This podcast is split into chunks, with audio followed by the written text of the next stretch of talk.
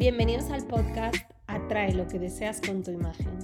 Yo soy Bárbara Ucejo, mentora de marca personal online y negocios digitales.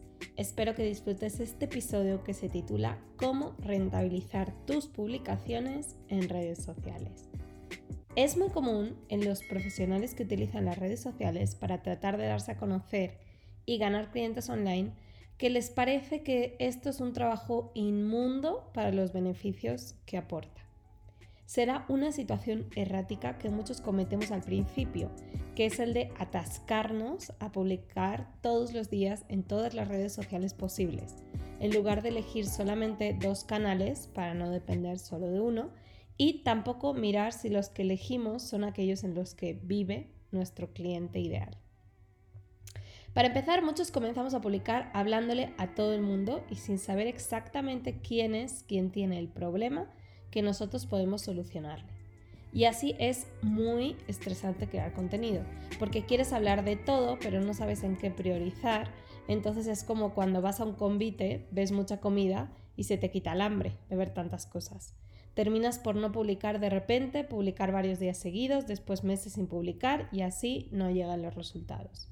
No es que se trate de publicar a peso, cuanta más cantidad mejor, no, sino que se trata de publicar con la periodicidad que puedas mantener, pero siempre contenido de calidad, no publicar por publicar o porque hay que publicar. La mejor forma de rentabilizar tus publicaciones entonces pasa por publicar periódicamente contenido de valor, pero sobre todo pasa por seguir una estrategia. Nadie entra a las redes sociales como quien entra a una tienda a comprar pero todos hemos ido de compras solo a ver escaparates y a probarnos ropa.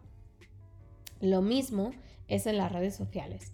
Cada persona que entramos a distraernos tenemos una vida, unas necesidades, unos problemas, unos deseos. Por tanto, consumimos contenido para satisfacer necesidades, para buscar solución a nuestros problemas y para cumplir nuestros deseos. Si tú consigues crear contenido que resuelva un problema paraguas y sus subproblemas anexos, si tú consigues ejemplificar que el deseo de otro es posible ser saciado contigo, ya estás del otro lado. Entonces, no necesitas crear contenido por crear en todas las plataformas posibles y todos los días a fuerza. Tú lo que necesitas es crear contenido específicamente que resuelva problemas, necesidades y deseos de tu cliente ideal.